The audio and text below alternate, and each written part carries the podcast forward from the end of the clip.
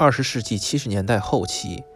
我国考古工作者在陕西临潼县骊山秦始皇陵东边发掘出了大批陶制兵马俑。考古工作者清理出了三个兵马俑坑，一号坑大约有六千多个士兵俑，是个步兵军阵；二号坑有九百多个士兵陶俑和四百七十多匹陶马，还有八十九辆木质战车。三号坑有六十四个武士俑，手执武器，列队环绕一辆四马拉的战车，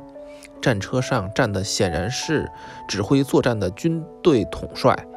车后还有四个军吏跟随。这些兵马俑塑造的与真人及真马真车一般大小，形象生动逼真，雕刻细致精巧，而且都是上了颜色的。这证明了两千多年前中华民族高度发达的文化艺术水平。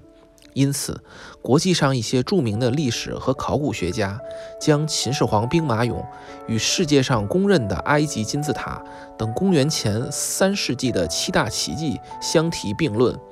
称它为世界第八大奇迹。